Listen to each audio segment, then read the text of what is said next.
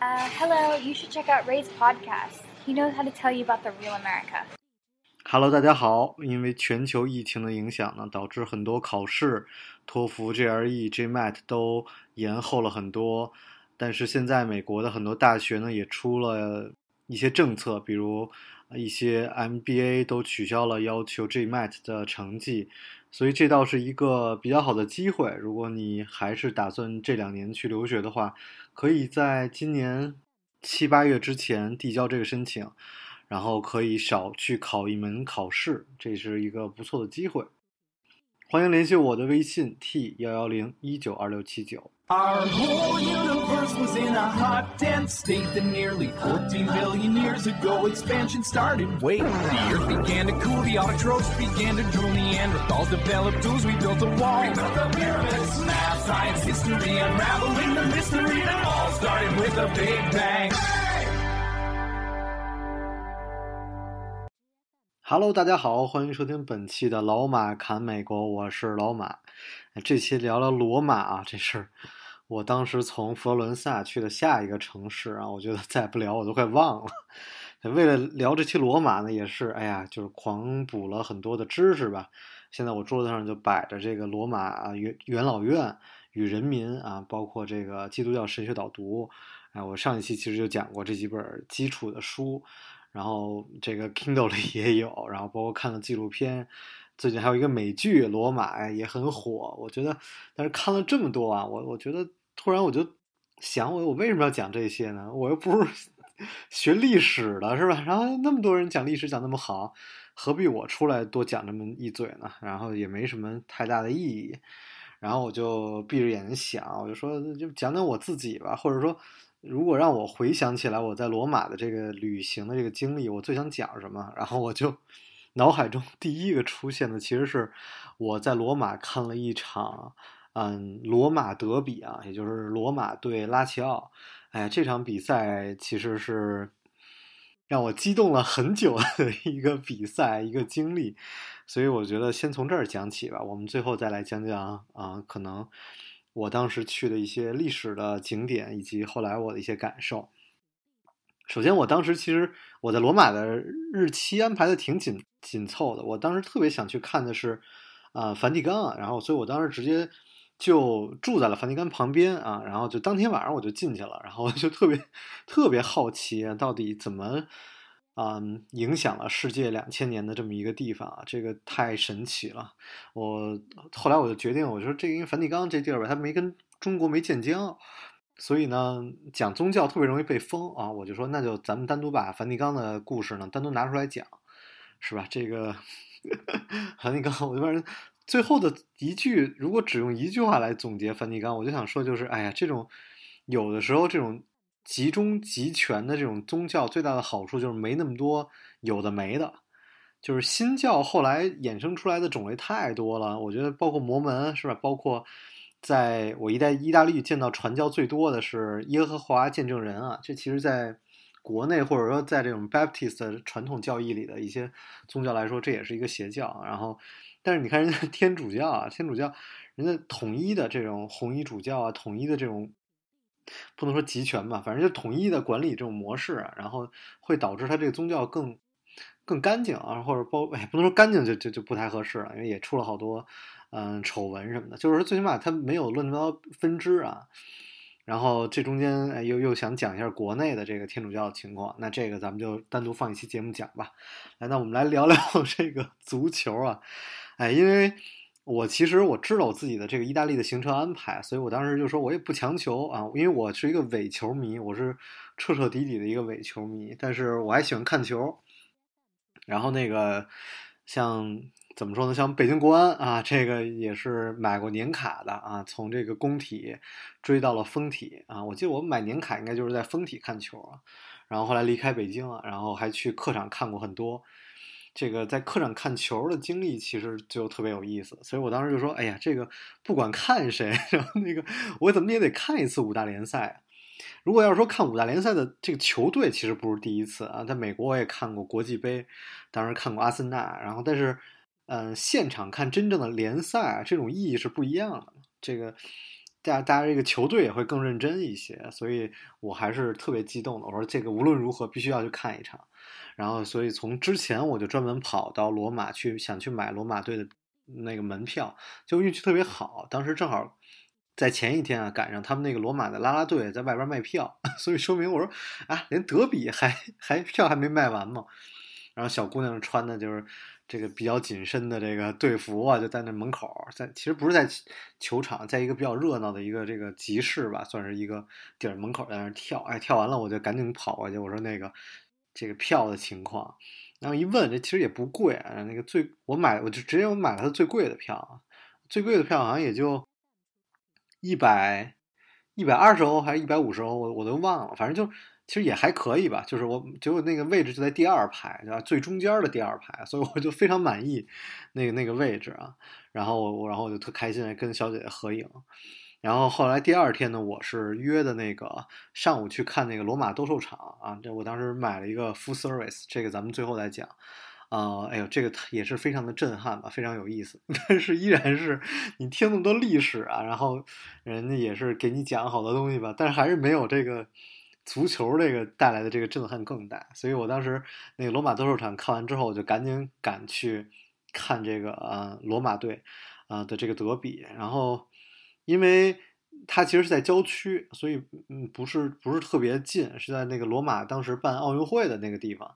然后，然后我我就还回了趟家，然后那个回趟住的那个 Airbnb，然后又出来，出来之后就搜嘛，就有一大巴。然后当我到那大巴的时候，我就发现，哎呀，这个就是就是 match day，就是这个比赛日的这个感觉，哎，全都是球迷，然后而且大家都穿的是这个罗马队的衣服，然后我就感觉，哎，挺对劲儿啊，挺对劲儿。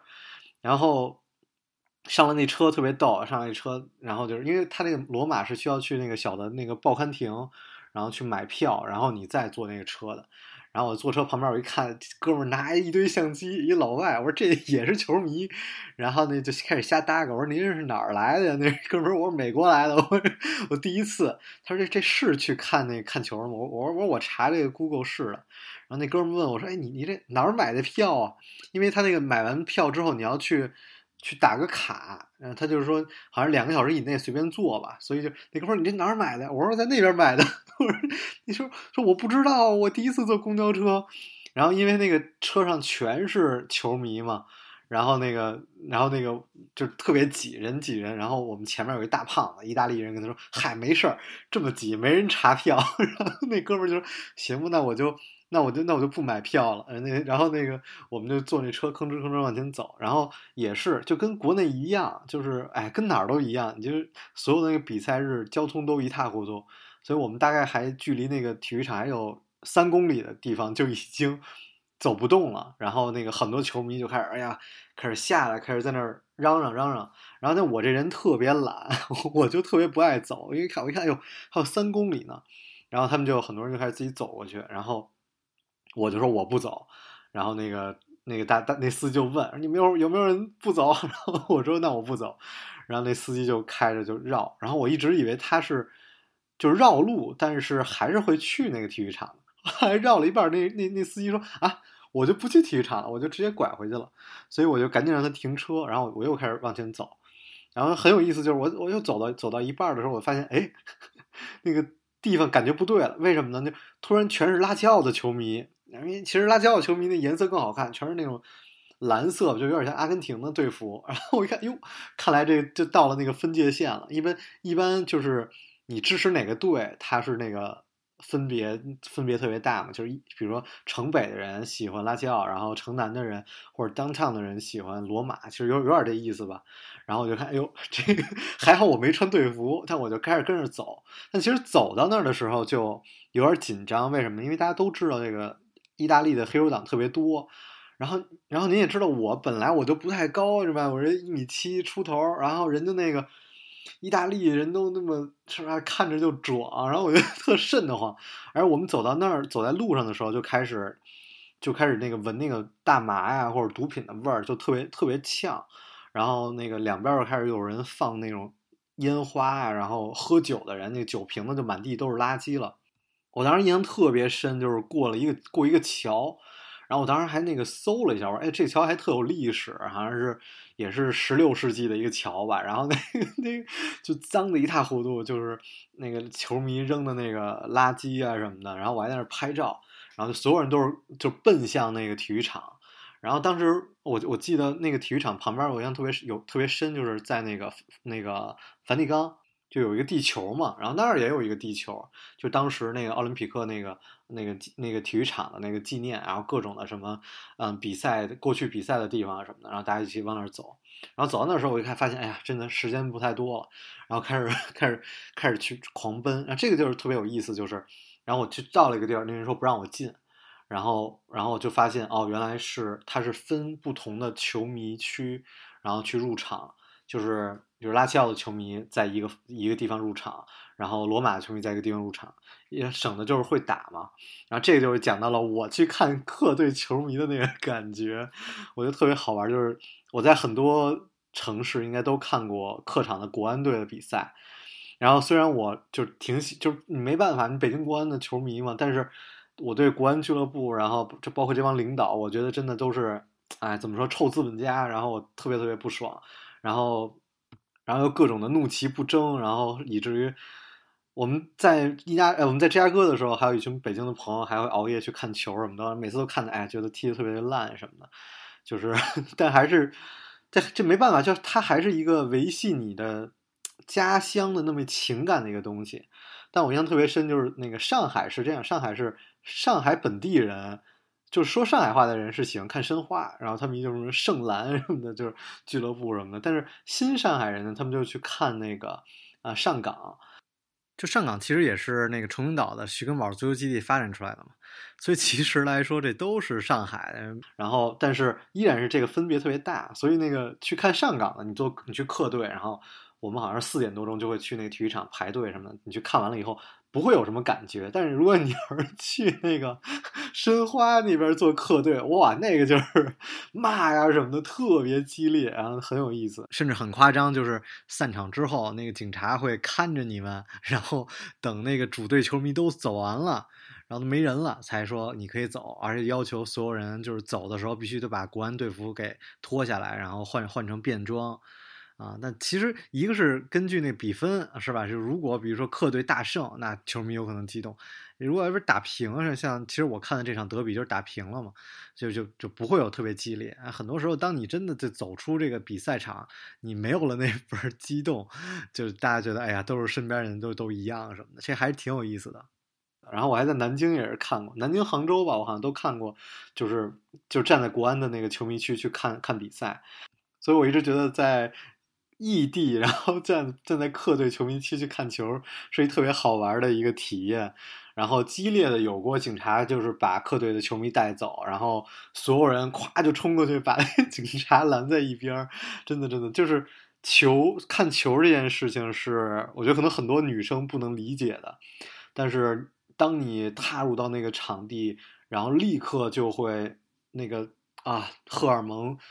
然后。肾上腺素爆棚的那种感觉，所以我特地现在给大家感受一下，当我走进这个球场，然后我看到一半，然后整整齐齐的啊罗马队的球迷，然后他们的那个所有人穿着那个衣服，然后另外一侧是拉齐奥的球迷，然后我站在中间，我我站的那个球迷区其实是罗马队的球迷区，然后我的那份热血沸腾。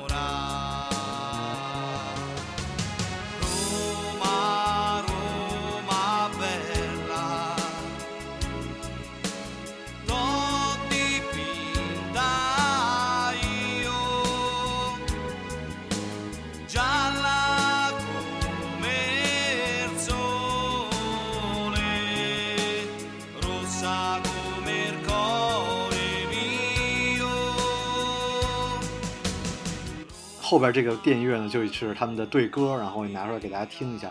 真的是让人非常的热血沸腾。然后足球比赛那个我就不讲太多了，因为当时其实挺好看的，是因为当时罗马在排名是第三，然后拉齐奥是第四，然后他们后来在打了六轮之后，直接整个的意甲就暂停了。所以他们当时其实还是挺激烈的，然后那个比赛也特别干净，然后那个传接配合，然后攻防，哎，都转换的特别快，就是贼爽，就是看着哇，这才是足球那种感觉，然后就看着特别特别爽。然后可惜就是旁边都在讲意大利语，我也听不懂，然后骂脏话我也听不懂，然后什么都 想参与一下，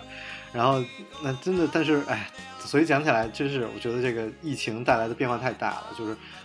我看完这个比赛的之后的第六轮吧，然后这个直接就暂停了，所以后来现在哈拉齐奥是在意甲排行排第二，然后不知道后后面会怎么样。但我印象特别深，就是其实我个人是一个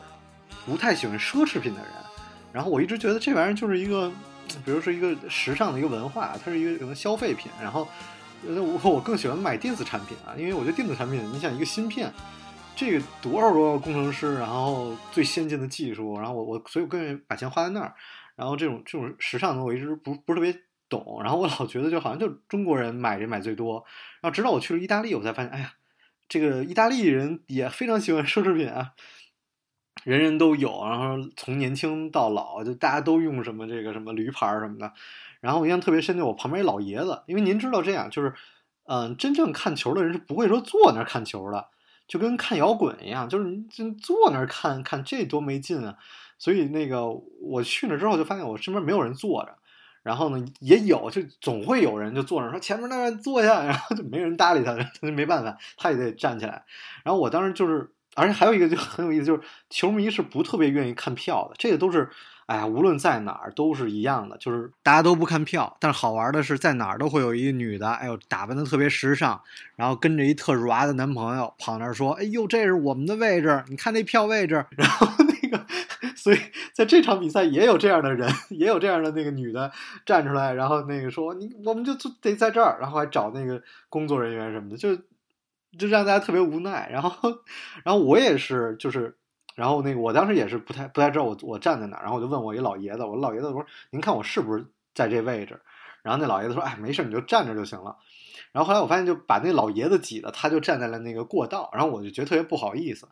然后那老爷子也是一拿钱包是那个一个驴牌的一个那个零钱夹，哎呦，我就觉得特讲究。人家老爷子虽然是看来看球，然后也是。各种指点江山啊，看球人都喜欢指点江山嘛。但是他就感觉还是有着那种怎么说那个教父的感觉。后来这个这男生构建的这个感情是很容易。然后我来就那个卖酒的过来，我就说哎，给老爷子来瓶酒，请老爷子喝杯酒。然后大家就还聊了两句，哎，他也是语言不太通嘛，但是很有很有意思。所以其实讲到这儿，我就又特别想讲，就借着足球这机会，我就讲，其实我们。从小看球，然后其实足球带给我们太多太多的东西了。它有的时候带给我们东西，不只是那一场比赛，然后骂国足，然后骂自己喜欢的球员不争气，而我们更多的时候是在足球里看到了很多很多的人生。啊，其实我是，其实我很小我觉得喜欢巴萨吧，我觉得那可能不懂事的时候就是就是喜欢巴萨，但我不是特别。懂球的那种球迷，因为我我我就没这根筋，就我我上场踢球，特别是我踢比赛的时候，我拿拿到球特别慌，然后就特别特别慌，以至于现在都是，但我还是可能还是会去踢球，嗯，但我就特别想，我就我其实之前我就很想分享一个巴萨的一个人，那大家对于巴萨都特别特别了解，嗯，我们在巴萨也看到了很多天才的陨落，对吧？这这中间也能看到人，我们很很经常会看到一个人，然后比如说 C 罗会说，哎，这个人就是天才，然后但是这个人可能因为他，我们中国也有吧，就是他没有管理好自己，他没有自控，然后他没有嗯珍惜自己的才能，甚至有的人，哎呀，我们在知乎或者说在懂球帝，我们能看到很多这样的这故事，就是他就直接导致他的职业生涯就没有了。那你知道，职业球员靠的不光是天赋，还要靠机会。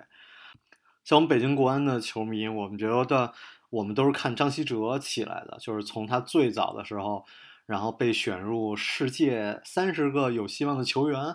当时然后跑到什么那个皇马的训练营，然后在国外，他是好像亚洲就没有那么几个人吧，然后他是其中之一，然后在那儿受培训，然后有小贝啊什么的，后来还拍成纪录片，我们当时都觉得哇，这就是中国的希望，然后我们特别觉得特别特别有希望，然后他也在。国安很快就打到了一线队，然后也有机会到欧洲，但是，对吧？也没能扎稳脚跟，我们都也觉得很可惜。那么这中间我们又看到了很多人，比如说，我觉得真的很可惜，你就觉得，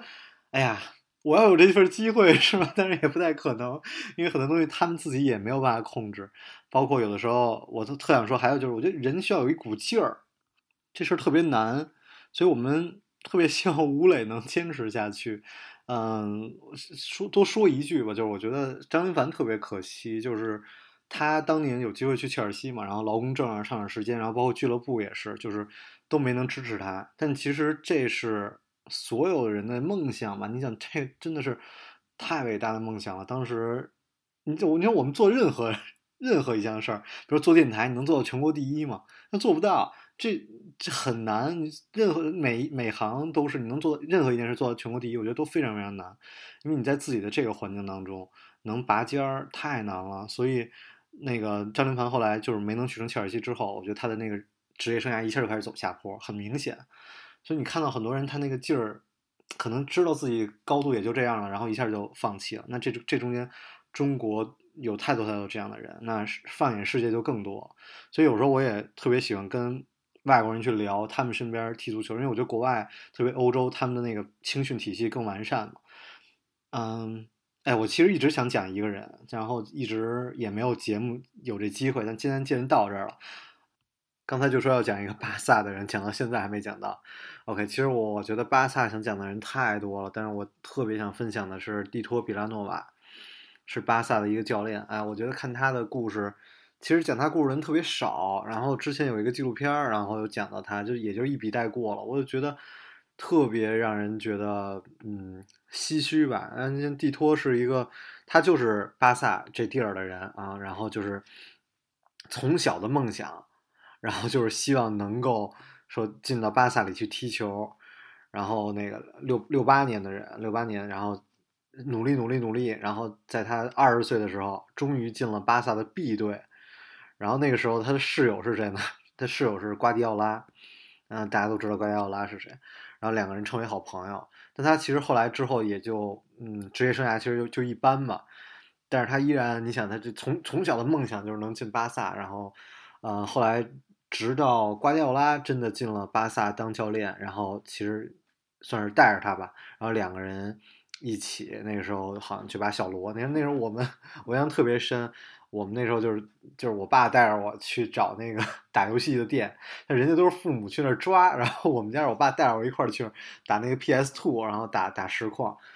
然后那个时候就一起就玩游戏，然后那时候小罗啊、埃托奥什么的，然后后来瓜迪奥拉进来之后，才把梅西啊、什么皮克什么拉拉拉起来，他们打造了那么传奇的一支，嗯。巴萨的一个战队啊，这这真是神一样的一个队伍，所以那个时候对于蒂托来说，他也是最最了解的就是瓜迪奥拉，啊，辅佐吧，两个人一起把瓜迪奥拉这个这个把这巴萨一直做起来，然后后来那个瓜迪奥拉就说不干了，然后就说让这个蒂托来去执掌，那你想他其实是一个助理教练，虽然。对吧？他这么懂，然后瓜迪奥拉两个人就不能说发小吧，二十岁一起长起来，然后又是室友，两年的室友，所以终于轮到他了。这么好的时机，然后他又可以能够去执掌一个世界最牛的一个球队，然后队里的人也都是世界最牛的人，这人生能到这份儿上，是不是？咱们搁谁想，这就人生到巅峰了。然后你想这个队伍他也熟悉，然后瓜迪奥拉一二年走了，他就接手过来，直接一二到一三赛季十六轮比赛，十五胜一平，积四十六分，太厉害了，真的就然后那那个赛季也是直接就就是进了一百七十二个球，刷新了西甲队史的这个进球的这个记录。太神奇了，就是所有人都觉得这个人将创创造历史，然后所有人都觉得哦，真的，那时候所有人都觉得太合适了，然后他跟队伍的磨合也合适，他对这个战术的领路也太合适了。结果一四年腮腺癌去世了，您说，哎，所以当时很多人也说，如果他没有当上巴萨的主帅，可能病情也不会恶化的这么严重。但是，嗯这么好的机会，谁又会放弃呢？而且更让人唏嘘的就是，你想他跟瓜迪奥拉之前是左膀右臂，然后一起经历了这么多，结果其实他们啊，瓜迪奥拉出走拜仁之后，瓜迪奥拉是觉得他背叛了自己，其实最后导致甚至他的葬礼的时候，瓜迪奥拉都没来。介绍一下，他当时有一句话，我觉得讲的也特别好。他说：“对任何事情都无需耿耿于怀，今天看上去很严重的事情。”明天可能就没有那么重要了。那突然想到，我爸之前聊天也跟我讲了一句话，他说，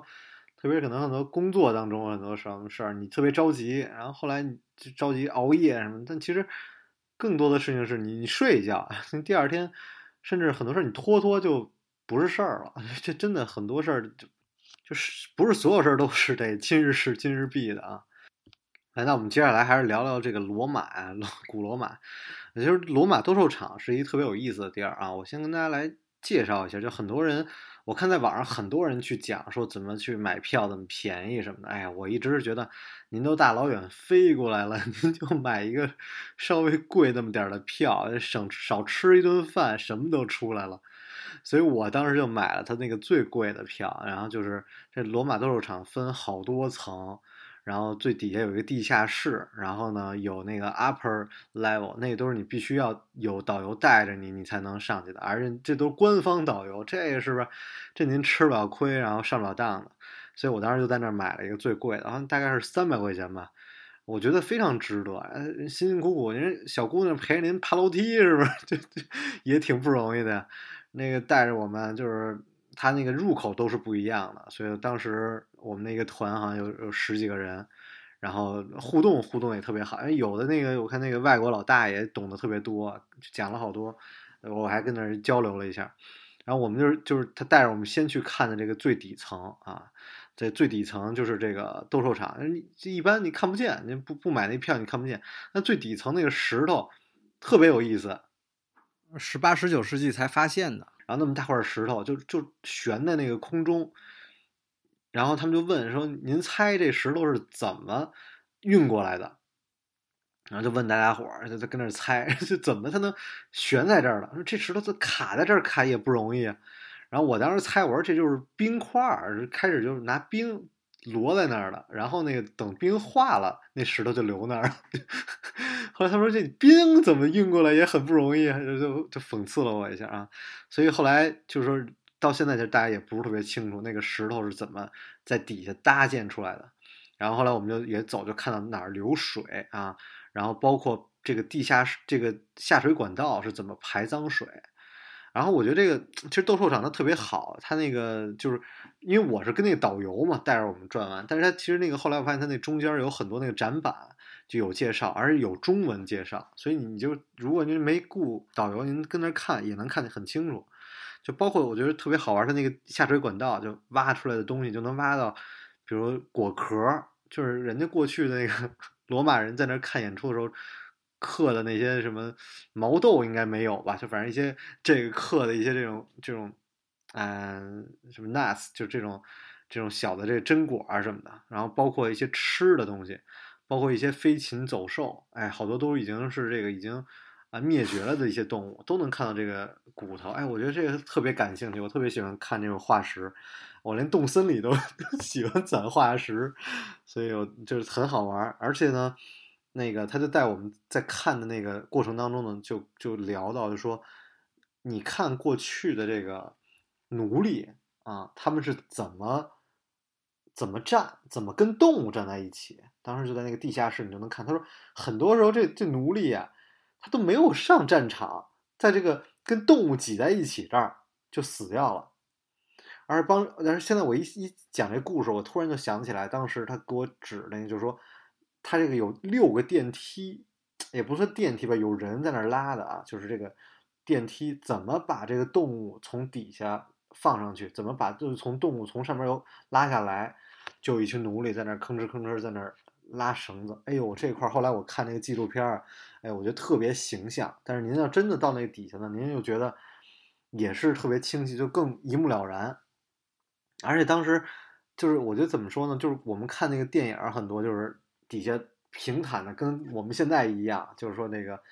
呃斗兽场，咵上去俩人，在一堆人在那看他们怎么打，就有点像那个就是摔跤什么的。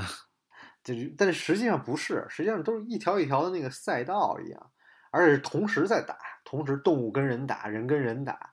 因为我们是从最底下开始往上看的嘛，所以我们也去了，就是一层一层的。然后这中间呢，就是有就有一个算是一个台阶儿，一个平露台吧，就在那儿给我们讲了很多哎背景知识，哎好多有点听不太懂。然后那个就这说实话就真的有点听不太懂，哎这又是意大利语，然后又有好多专业的名词。但我印象特别深，就讲到他就说，嗯，那个时候就真是一个是不打不把人当人，还有一个就是这地儿是有水，可以把水灌满的。我就说，哎呦，这古古人真会玩，是吧？然后让这个人跟人啊，就是坐在这个船上，然后坐在这个船上，然后那个动物呢就在旁边儿，就也咬你，就也从也可能咵就一下就迈过来了，就吃了你了。然后呢，也可以就是就是让你互相之间打，然后就两个人坐在船上开始跟那儿跟那儿咬，哎呦。然后我说这水怎么进来呢？而且包括你说这一会儿有水一会儿没水，这怎么调度的呢？你就在那个地下室看得特别清楚，哎，它是怎么这个阀，哎一拔这水就走了，然后那个那个一堵上那个水又进来了，所以当时他就说他是在建这个之前的时候，我们后来就到了最顶上嘛，就那个这个什么第五层还是哪儿，你就就在那儿你能看到对面，看到外边就是过去那边就是一块就是这个游泳池，哎，这个铺我觉得也不一定翻译成游泳池，反正就是一个水水池，然后那个水池呢就可以调过来。哎，所以我就说这个古人真的是太会玩了，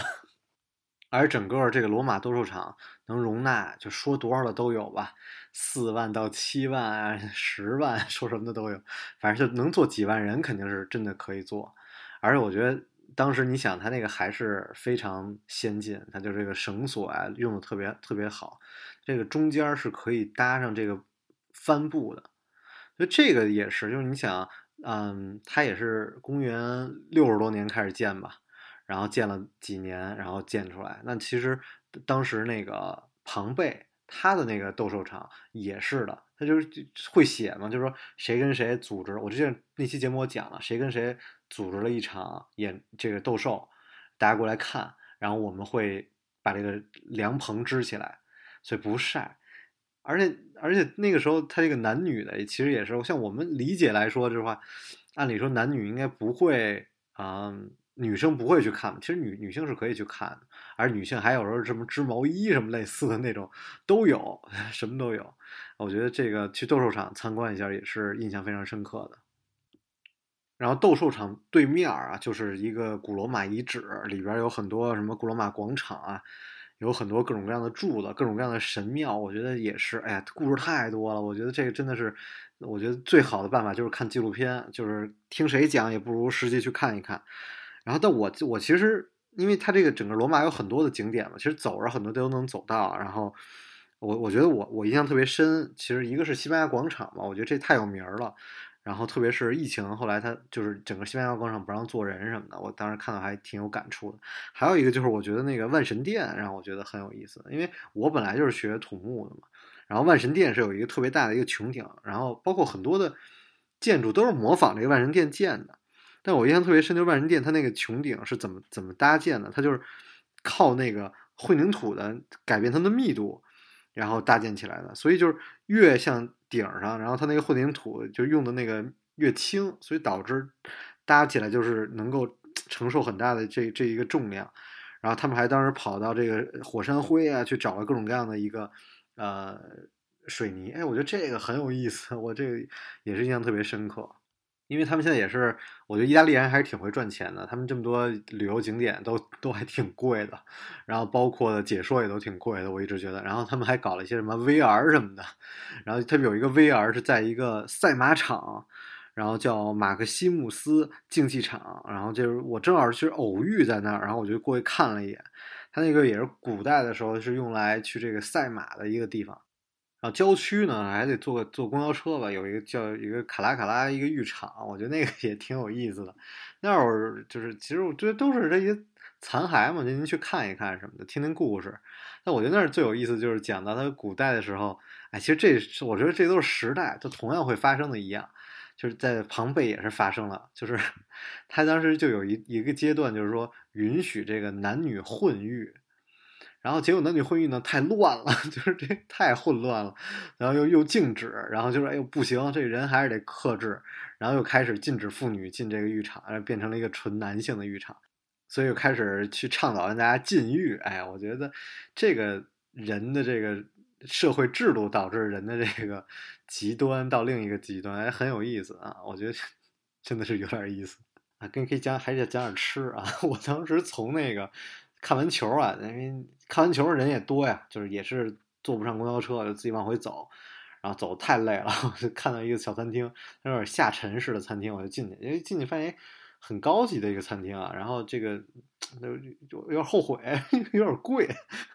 然后我当时说吃点什么，我说您给我来一盆这个 mussel 啊，就是这个海虹，哎，我一直喜欢吃这个，而且这个意大利的风格就是这个海虹跟配这个西红柿酱。其实意大利的这个分分，它这个怎么说呢？这个 salsa，它这个做的这个披萨饼啊，它这个是不放像我们在单独挤番茄酱的，所以它就里因为里边已经有番茄酱了，哎，所以它就我就一直觉得它那个西红柿特别好，所以拿这个跟这个海虹啊一起熬熬出来，然后我当时就点了个白葡萄酒，然后就一个人在那喝。我当时我说您这够不够啊？他说够，挺大一盆。结果一个人真的，我从来没有吃过那么多。我觉得他那一盆得有五十个，我就一个人吃了一晚上，看旁边都看我，这哥们儿也够能吃的，哎，很有意思。后来还有他那个提拉米苏，哎，是说这个意大利提拉米苏好吃，也是，确实真的是好吃啊。包括我每天一个的 gelato，我觉得罗马也是非常适合我，一定会再回去再重新慢慢品味的一个地方。我再多读读书吧。好，那我把关于更多的关于宗教啊，关于罗马的一些可能历史的知识，我们放在梵蒂冈这一期。好，我们下期节目再见，我是老马，拜拜。August afternoon, I can picture you walking with your father at your side. The summer heat, California speaks softly like she's making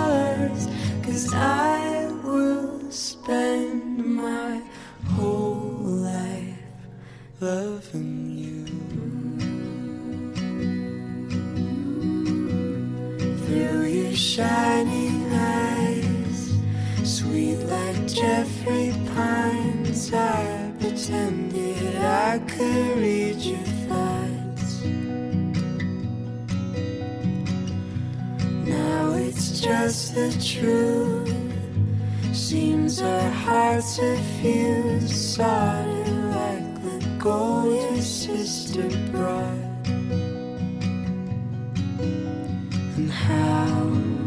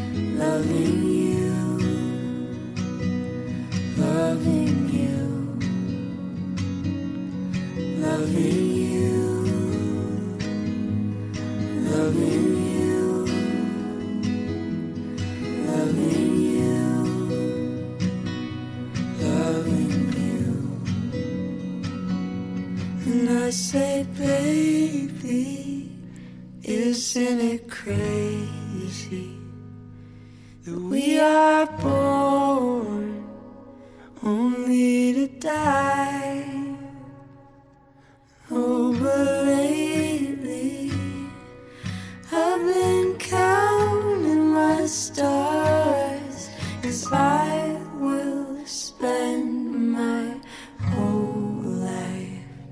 loving you. 彩蛋时间，啊，这一个人旅行就容易想特别多，所以好多事儿想跟大家再聊聊。然后我就是再做个彩蛋，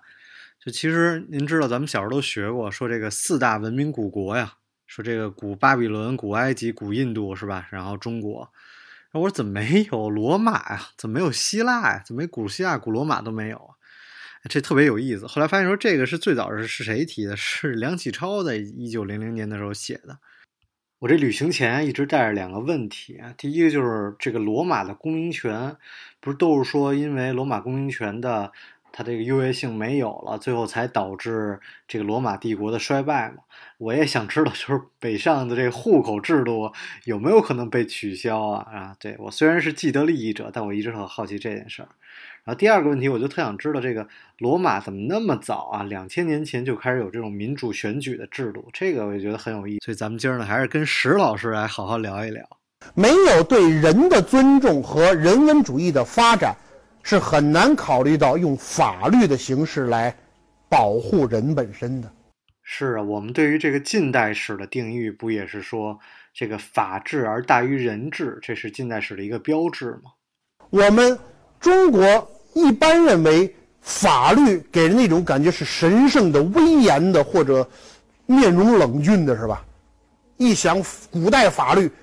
包龙图的三口铜闸。中国自古以来有比较完整的这个法律传承，但主流是刑法。哦，这个跟西方有什么区别呢？也就是说，国家立一个法怎么修理你，而西方的传承主流是民法。民法跟刑法是不同功能的法，但对哪一个的侧重，体现了立法者的基本思路。哦，那这是什么区别呢？民法更多的是保护，刑法更多的是惩戒。您能不能详细给我们讲讲罗马的法律啊？好，我们来看罗马法，习惯法到成文法，我不用多说了，习惯法就随便是吧？说什么是什么。成文法的一个最大的好处叫有法可依，然后就可以发展成为有法必依，执法必严，违法必究。有法可依是说不能让贵族再任意的解释法律。哦，那哪儿的法律不都是这样吗？咱们中国不是吗？在中国古代，尤其是法家思想的这个影响下，中国自战国以后都有明确的法律法规吧。但是我们的法律从商鞅那儿就有一个问题：是法律面前人人平等吗？不是，法律是管臣子的，他管不了谁。君主也就是说，除君主之外，每个人都要遵守法律吧。因为君主高于法律，他可以任意解释法律，他可以任意修订法律。我们老说金口玉言，出口成纸，对不对？有很多的这种法律的这个条文是被皇帝一句话就给否掉的，甚至他会因为某一件事特别的随口颁布一个法律，这是一个很要命的事情。哦，这都是古代，咱们现在没有了，现在没有了。那您能聊聊这个罗马帝国是从哪儿开始的吗？记住啊，那个罗马帝国从谁开始的？嗯，从谁呢？哎，要从屋大维开始，或者叫奥古斯都是吧？哦，奥古斯都，哎，英文那 August 不就从他这儿来的吗？说这个本来啊都是一三五七是大月，结果呢，因为为了纪念奥古斯都，还专门把八月，哎，他的这个生日也改成了三十一天。啊，这是对他表示纪念。